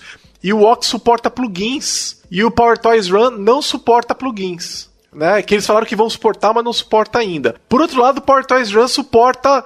Eles, eles integraram, além do Ox, eles integraram o Window Walker, né? Que ele mostra as aplicações que estão rodando. E eu achei isso legal. Só que, assim, em geral, eu achei que o PowerToys Run ainda tá, tá atrás do que o Ox estava fazendo. É, ele, é um, ele é um fork do Ox, né? Ele é baseado no Ox, não é? Sim, sim. Tanto que se você olhar no repositório do GitHub do PowerToys, uh, eles, os diretórios do Wox estão lá. Eles basicamente copiaram os arquivos. é, inclusive tem, tá escrito Wox aqui quando você sim. abre o. Sim. Mais legal. O PowerToys Run. Mas eu tive que desabilitar porque ele tá pior ainda e não sei. Eles acham que eles têm que comer muito arroz com feijão aí. Talvez eles tenham pego o fork errado do Wox, né? Tem pego, tenham pego o projeto principal e eu tava usando um outro fork do Wox que eu não lembro o nome. Mas, é, é o, Ox, o projeto do Ox está praticamente parado. Quando eu fui instalar, eu, eu já instalei uma, uma, uma, um outro fork. Deixa eu ver se eu, se eu falo para vocês aqui o, o, o nome do fork para ficar claro e de repente o pessoal queira instalar também, pode instalar. Deixa eu ver, eu achei que eu tinha usado chocolate, mas pelo visto. É, é, é, achei aqui, ó, no GitHub ele é de um cara chamado. Puta, nome horrível, JJW24. Então é github.com barra JJW24 barra.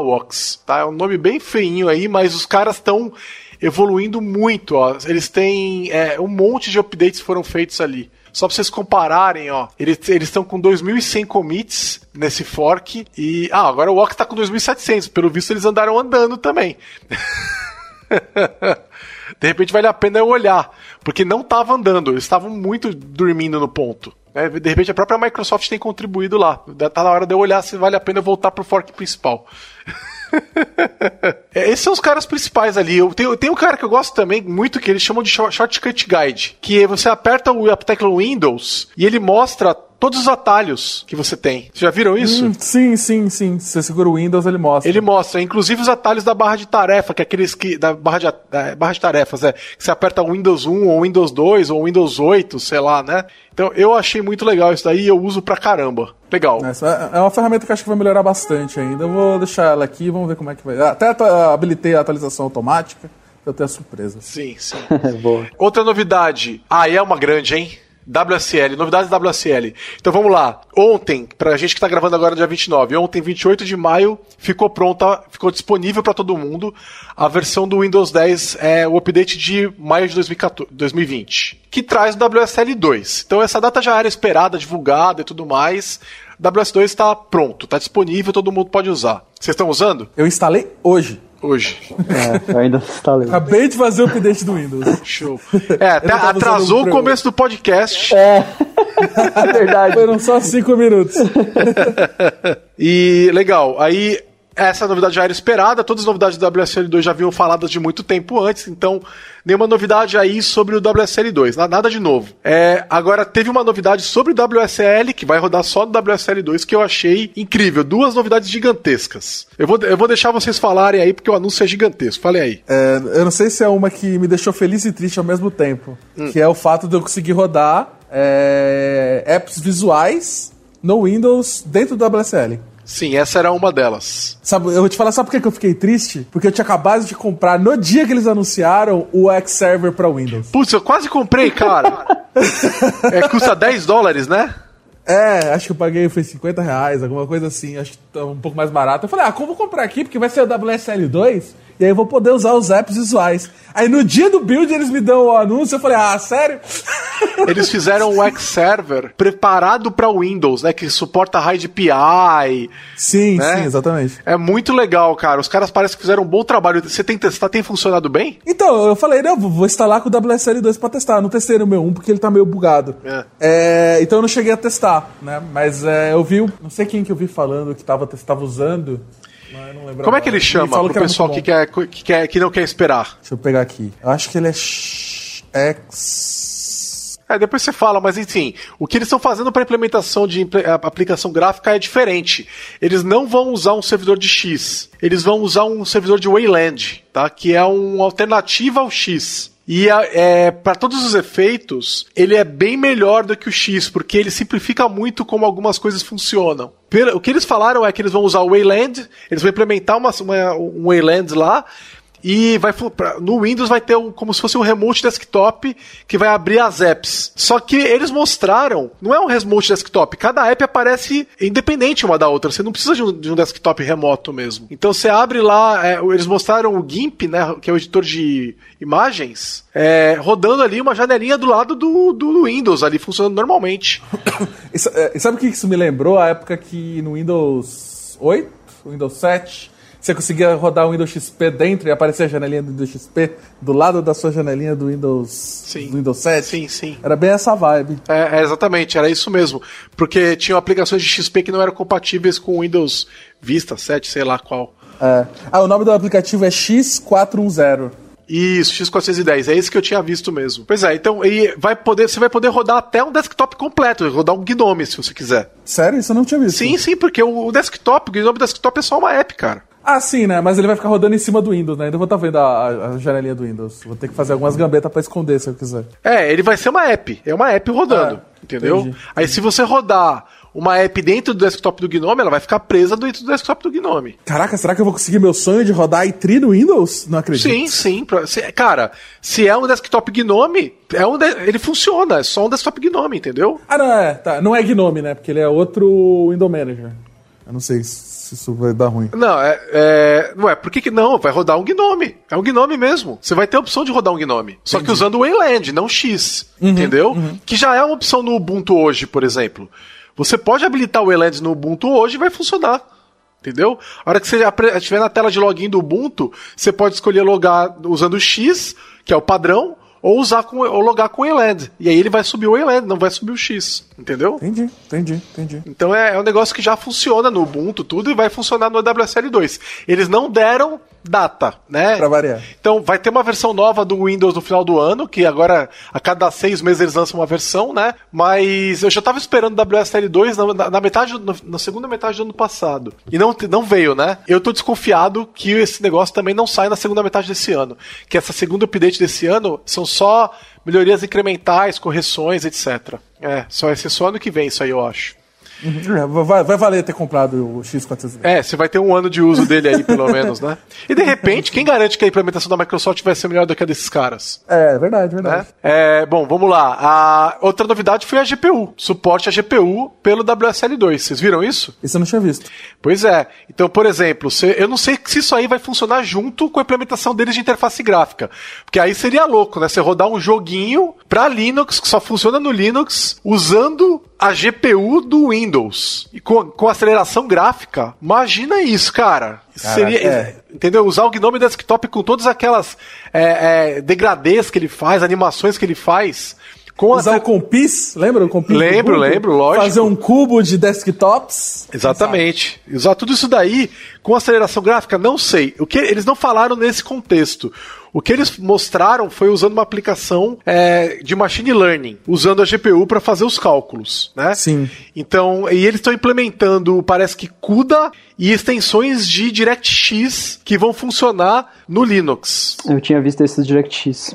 Sim. E isso, quem está implementando isso são os próprios fabricantes das placas de vídeo. Então, por exemplo, a Nvidia está implementando a parte dela para poder funcionar na WSL. Caraca, que louco. Meu, tem um post no, nos blogs, eu, eu linkei isso no meu Twitter, tá? Tem um post deles falando sobre isso e mostrando como funciona. Eles estão usando o VM Bus do Hyper-V para conectar e atingir desempenho praticamente nativo. É impressionante a tecnologia. Tá? Eles mostram todos os diagramas, eles mostram todas as comunicações, como é que está funcionando. Eles dão bastante detalhe de como esse negócio está funcionando debaixo dos panos. Para quem quiser ver, vale a pena ler os blogs que eles publicaram. Tá, eu vou deixar, eu vou deixar o, o, tweet meu que eu, que eu coloquei, eu linkei isso tudo pro pessoal que quiser acompanhar isso daí, porque eu linkei esse post também. Legal. Vocês viram alguma outra coisa de WSL anunciada? Acho que essas foram as maiores, né? Foram, foram. Eu não, eu não tô. tô tentando atualizar o meu 1 pro 2 aqui agora. Ah, é uma linha de comando, né? Eu vou te falar o seguinte: o meu levou uma hora, viu, Teles? Porque depende do tamanho da tua distro. Se ela tiver muita coisa, o que eles têm que fazer é copiar do seu file system do Windows para o VHD da distro, né? Ah, sim, faz sentido. Então demora, demora porque tem cópia. Agora, eu tenho uma aqui de Alpine que migrou em, sei lá, em 10 segundos. Que não tinha nada. Hum. É, a minha distro de Ubuntu que eu tenho aqui não tá muito. Não tem muita coisa, então deve demorar. É, a minha tem muita coisa. Entre em contato pelo site lambda3.com.br.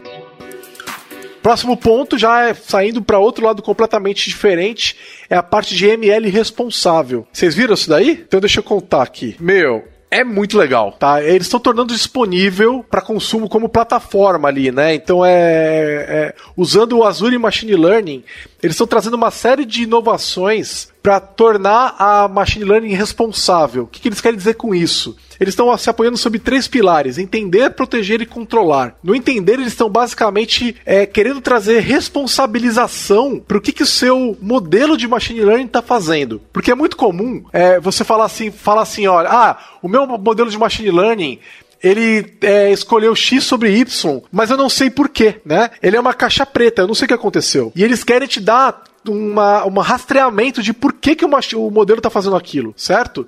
Que é uma coisa super complicada de fazer. Outra coisa que é para poder tirar viés do modelo. Então, por exemplo, vamos dizer que você tem um modelo que prediz incorretamente, é, é, ele toma uma decisão incorreta é, entre homens e mulheres. Então, ele, ele prediz incorretamente, por exemplo, ele diz que homens têm mais características de uma coisa que não é verdade, que homens têm mais de uma coisa que mulheres. E isso não reflete o mundo real. E aí ele vai, através desse negócio do entender, ele vai te mostrar por que, que isso está acontecendo e vai te dar a opção de começar a tirar o viés do modelo, tá? Então isso é um negócio super interessante que é extremamente problemático e gera até processo. As empresas estão tomando processo por causa disso, né? Por tomar decisões incorretas em limite de crédito e por aí vai, né? E nessas decisões mais complicadas aí. Na frente de proteger, eles estão trazendo uma série de é, é, aplicações para que vão atuar sobre os modelos, pra, porque a gente está agora no momento de proteção de dados, né? E as empresas não podem ficar mostrando livremente os dados que foram usados é, para montagem do modelo. Né? Então, informação tipo religião, é, renda, elas são super sensíveis, né? Então, na hora de montar um modelo, é, você às vezes quer entender o que está acontecendo, quer, quer olhar, olhar o, os, modelos, os dados que foram usados. Você não pode fazer isso de forma que esses dados ficam visíveis. E eles estão usando ferramentas que vão tornar esses dados, é, você vai conseguir trabalhar com o modelo, mas não vai conseguir ver os dados. É, ferramentas de white noise, por exemplo. Então, muito interessante, vão permitir, por exemplo, que duas empresas colaborem para montar um modelo conjunto, compartilhando os dados, mas sem que a outra empresa veja os dados livremente. Muito interessante. E o pilar de controlar é basicamente saber o para onde o dado está indo, da onde o dado está vindo, ver todo o workflow do dado, é, ver quem está tendo acesso ao dado. Então é, tem todo um pilar de cuidar com quem está mexendo no dado e quem está tendo acesso ao dado, né? E por onde o dado passou. Então, nesses três pilares, eles estão trazendo uma bruta responsabilização para como a gente lida com machine learning. Por isso que eles chamaram de machine learning responsável. Tem todos uns posts super interessantes ali no, no, no, nos blogs deles, nos blogs de AI deles, e é, eles vão estar disponibilizando isso para todo mundo que estiver trabalhando com Azure Machine Learning. Vem na caixa. Não é legal? Ah, é muito é legal, legal, cara. Parece é, bem mágico também. É, pois é, eles estão usando várias ferramentas open source também, pelo que eu entendi, para fazer isso acontecer, tá? Então eles estão é, trabalhando com, com o que o, a comunidade está desenvolvendo também, né? Então é, é, é, bem legal isso daí.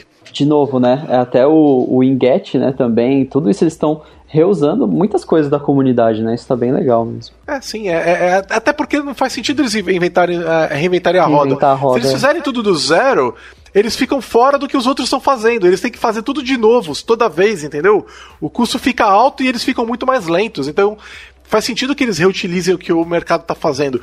O que eu entendi nesse caso do ML responsável é tornar disponível todo isso, todo isso daí que está sendo feito como plataforma, sabe? Na nuvem. Já, já pegar tudo que está lá e, e, botar na caixa, entenderam? Essa, esse que é o trabalho maior. Amarrar tudo. Tá, vamos falar de Project Reunion? Bora. O que, que vocês acharam do Project Reunion? Eu achei um negócio muito legal, achei muito legal. Ele que tá trazendo o InUI, né? Também o InUI, né? O que eu entendi é que eles estão trazendo vários componentes diferentes para todas as versões do Windows, é isso, né? Uhum. Ele tá até no GitHub também, é, Project o... Reunion. Tá no GitHub também. É, é, o, o, exemplo que eu vi que eles deram que foi mais interessante foi a questão de usar o NuGet, por exemplo, para você ter um projeto, por exemplo, de uma aplicação Windows Forms e você quer usar um controle do WinUI. Até agora, você para poder fazer esse tipo de coisa, você teria que estar na versão certa do Windows. Então aquele controle apareceu na versão que saiu no final de 2019, por exemplo. Então aquela aplicação só iria funcionar se você tivesse rodando naquela versão do Windows, senão ela não rodava. Então acoplando a versão da aplicação à versão do Windows. E agora eles estão desacoplando. Então através de um NuGet, você vai poder tomar dependência daquele controle e aí eles vão implementar esse controle downstream para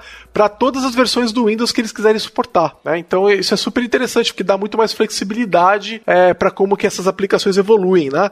Então eles vão poder evoluir os nuggets e pensa que interessante, né? Você também não vai ter medo de alguma coisa mudar no Windows e a sua aplicação se comportar de forma diferente, por exemplo. É, sim. É, todo o desacoplamento da, da onde você está rodando é extremamente positivo, né? Pois é. Então eu achei. Eles estão chamando tudo isso daí de Project Reunion. Pelo que eu entendi, foi feito um anúncio, mas eles estão dando os primeiros passos ainda, né? É, então, parece que tá bem no começo. Legal. Mas é, é empolgante, quero, quero ver. Mas que faz muito tempo que eu não mexo com, com esse tipo de projeto, mas é, tô curioso. Aí eu vi um anúncio de um supercomputador, eu acho que vale a pena só mencionar, porque não é uma coisa que a gente vai usar no dia a dia, mas o bicho parece que é grande mesmo. 285 mil CPUs 10 mil GPUs. Nossa. Já dá pra jogar GTA, né? Acho que dá, hein? Jogar um Counter-Strike. dá. Jogar um Counter-Strike e ao mesmo tempo abrir uma, umas 10 abas do Chrome. Isso aí já passou do limite. pois é, é uma, é uma máquina que vai ficar disponível para todo mundo, né? Então você, desde que você pague por ela. é disponível para todo vai... mundo naquelas, né? É. Se você rodar um minuto dela, já vai arrebentar teu cartão de crédito. Saiu precificação já? Alguma coisa? Alguma ideia? Eu não sei, eu não, eu não vi a questão de preço, mas com certeza vai ser proporcional às outras, né? Aí eu, eu vi o pessoal comentando assim, ah, mas, pô, e daí? Pra mim não muda nada. Grande coisa, né? Eu não preciso de uma máquina dessa. Eu preciso de uma máquina com 8 CPUs já tá bom. E legal, é, vai ser útil para o pessoal que realmente vai usar isso daí para grandes é, aplicações, né? É, o argumento da Microsoft está sendo assim, é como se fosse uma Fórmula 1, sabe? É onde a inovação acontece. É, eles estão usando basicamente a infra normal do Azure para rodar isso daí. Então eles estão aprendendo muito e desenvolvendo toda essa infra para ela poder rodar uma máquina desse tamanho. E essa evolução toda que acontece para essa máquina poder existir, ela acaba vindo parar também para as máquinas menores. É uma evolução conjunta de toda essa infra para poder é, funcionar uma máquina tão grande, né? É, vai puxar tudo, vai puxar tudo, né, pra cima. Mas quando eu vi esse cara, eu pensei assim, ah, porque assim, no, no ano passado, retrasado, eles tinham mostrado algumas coisas lá do que Sharp, programação quântica. Eles falaram supercomputador, eu falei, ah, eles prometeram que o Azure ia rodar, né, um computador quântico de verdade. Mas nada, né? A gente não viu nada. É, eu tinha visto promessa que eles aí. anunciaram, mas não é disponível para todo mundo, né? É, não sabia. É, parece que tem lá o computador quântico já, mas é, não tá, tipo, igual essa super máquina aí pra gente usar, não. Entendi. Tá, tá alfa ainda. É, é alguma coisa assim. Tanto que eles. É, eu não lembro deles terem falado sobre computação quântica nesse build também. É, não falaram nada. E não vi nada Zero. de quântico também. É, eu, eu, eu acho que eu vi alguma coisa no Book of News mas que eles estão anunciando é basicamente um limited preview. Então, é, mais uma vez, eles estão falando de aprendizagem e tal, e preview limitado. Então, a computação quântica sem grandes novidades. Agora, uma coisa que é, eu gostei de ver foi o Fluid Framework. Vocês viram demos com o Fluid Framework? Eu peguei essa apresentação na metade. É, eu cheguei, não cheguei a ver, não. Tá, então assim, vamos, vamos falar o que, que é. Fluid Framework é basicamente uma maneira de você é, colocar componentes colaborativos de dados para as pessoas utilizarem, certo? Tipo, ah, eu montei uma tabelinha aqui no meu e-mail, Aí eu monto, mando a tabela pro Lucas, o Lucas edita o dado e eu vejo o dado que foi editado no meu e-mail. Aí eu pego essa tabelinha, colo num chat que eu tô tendo com o Robson e o Robson também consegue contribuir, o Lucas consegue olhar lá também, todo mundo compartilhando o mesmo dado. Legal. Né? É, exatamente. E eles estão montando componentes pro Fluid Framework, só que eles criaram um framework, né? Um, ele é um framework, então você pode criar os seus próprios componentes colaborativos também. E esse ele foi anunciado que agora ele é open source e você pode, quando você cria esse componente, ele já te dá uma infra de colaboração. Então, por exemplo, a demo que eles fizeram e eu vi e meu queixo caiu e foi muito legal. Eles pegaram um editor web, tipo, pensa um editor do WordPress web que você está escrevendo um post, certo? Eles pegaram esse editor. Aí eles colocar, copiaram e colaram 100 linhas de código e eles tornaram esse editor colaborativo. Ficou tipo um Word online, sabe? Então, por exemplo, Aquele editor, é, eu, eu tava lá trabalhando nele, aí o Robson vai lá e abre ele e consegue editar junto comigo como se fosse no Word Online. Com 100 linhas de código, meu. Caraca, legal. Parece ser bem poderoso, né? Muito poderoso, muito poderoso. Eu tô com vontade de perder um tempinho aí é, estudando esse cara para ver como é que ele vai funcionar. Entendeu? Eles mostraram também os controles e tal, mas para mim o que eu achei mais legal foi esse, esse caso de você poder usar ele na sua aplicação. Eles já têm uma, um negócio disponível que você pode criar. É, é, pelo que eu me lembro, é fluid.microsoft.com é, e você já loga lá. Parece que você tem que estar com uma conta do Microsoft 365. Então, a gente, por exemplo, que usa Microsoft 365 na Lambda. Se vocês entrarem em fluid.microsoft.com, vocês já vão ver lá a possibilidade de criar documentos do Fluid Framework, certo? Só, e aí vai, tipo, você, você lembra do Google Wave? É antigo, é década, é final da, é, sei lá, 2009, 2010, por aí. É, eles começaram a criar um negócio lá no Google e era é muito parecido com o Google Wave. Só que o que eles prometeram é que você ia poder pegar esses caras, essas tabelas, esses componentes do Fluid Framework e colar ele no e-mail e ia funcionar. Aí eu testei e não funcionou. Aí eu testei, ah, vou, colo vou, vou, colocar no Teams. Ah, dá pra colocar no Teams. Aí eu copiei do Fluid lá do, do, do fluid.microsoft.com, copiei, colei no Teams também não funcionou. Então, na prática, para mim não tá funcionando, entendeu? Vai ver um negócio, vai ver um negócio que eles vão entregar no futuro Vai ver ele tá em preview interno deles ali ainda, eles não liberaram pra gente, mas eles mostraram demo disso aí funcionando. Só que eu acho que não tá pronto para todo mundo usar ainda. Mas só de poder fazer isso, ele está prevendo que isso vai ser disponível. Cara, isso é muito legal. Imagina quantas vezes a gente não precisou colaborar no Teams, que a gente colocou uma tabela no Teams e não pôde colaborar com ela. Agora, montando a pauta desse, desse episódio, a gente fez isso. Exato. E não era colaborativo. E agora vai poder começar a ser. Atualmente, sabe como é que eu faço pauta colaborativa com o pessoal pro podcast? Eu É. subo um documento do Word no chat. Ah, boa. Faz sentido. E aí todo mundo edita o documento do Word juntos. Mas no chat você não consegue fazer. Assim, quem sabe no próximo, no vídeo do ano que vem a gente já tem um. Exatamente. Aí um outro reanúncio que eles fizeram foi o GitHub Discussion. Vocês vocês já viram? Eu vi o, as anotações de- por, por cima depois, né? Que é a ideia da gente conseguir limpar um pouco nossas issues, né? Ter as discussões em um lugar específico para discussões. É isso mesmo. No, é, basicamente para que o pessoal não use issues como se fosse lugar para discussão. tipo fórum. Exatamente. Exatamente. sugestão. Então, é, é, você pode ir lá e discutir abertamente sobre isso daí.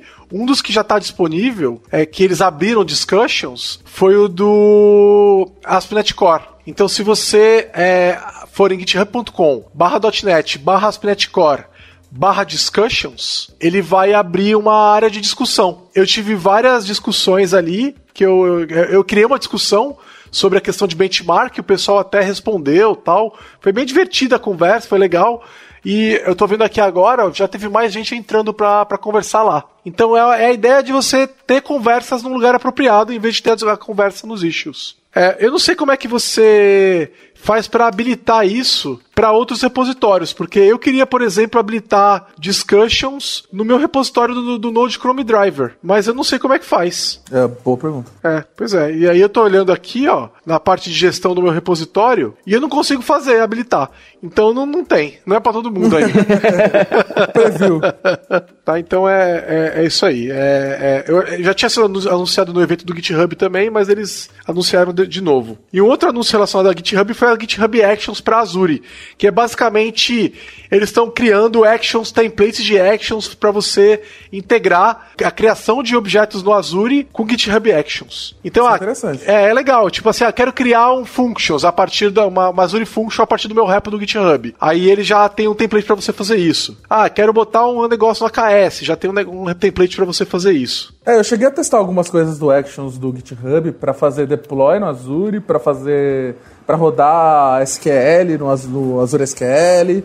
É, e funcionou de boa, assim, achei é, bem da hora. É, pois é. E eles anunciaram também é, uma extensão para o Code, que vai permitir a criação da GitHub Actions, e também uma extensão para o Azure CLI, que também vai ajudar na criação de GitHub Actions. Legal, né? Porque até hoje a gente não tem nada nem parecido para o Azure CLI, por exemplo, para o Azure DevOps, por exemplo. Sim. E aí eles anunciaram um monte de coisa para Power Apps, de Power Programming, e Power Platform, e não sei o que, de low code. Eles estão prevendo, segundo eles, tem um monte de aplicações que vão ser feitas nos próximos anos usando low code. Né, que seria pegar aquele power user, né, aquele, aquela pessoa que não é programadora, mas que quer organizar um workflow, alguma coisa assim, ela usaria essas ferramentas aí. Ela, e, e dá para fazer aplicações mesmo. Não sei se vocês já viram Power Apps, mas ele cria aplicações de verdade que você pode instalar no celular e tal. É, eu já vi, já instalei algumas.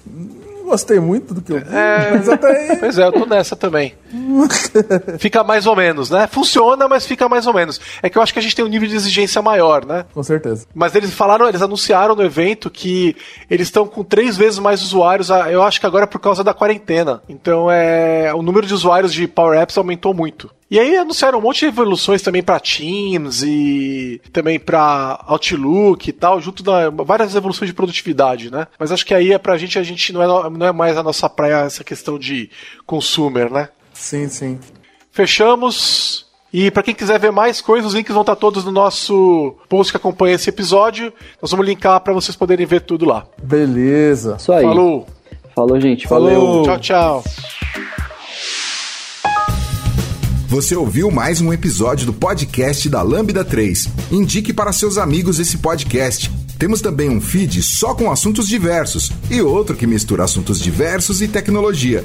Toda sexta-feira, sempre com o pessoal animado da Lambda 3. Se você tem um podcast e quer gravar num estúdio legal, nosso espaço está aberto para você. É um estúdio isolado acusticamente, com uma mesa de gravação e microfones profissionais para até cinco pessoas. Tudo de graça. A ideia é estimular o podcast no Brasil. Pode ser sobre qualquer assunto. Fale com a gente pelo e-mail podcast@lambda3.com.br.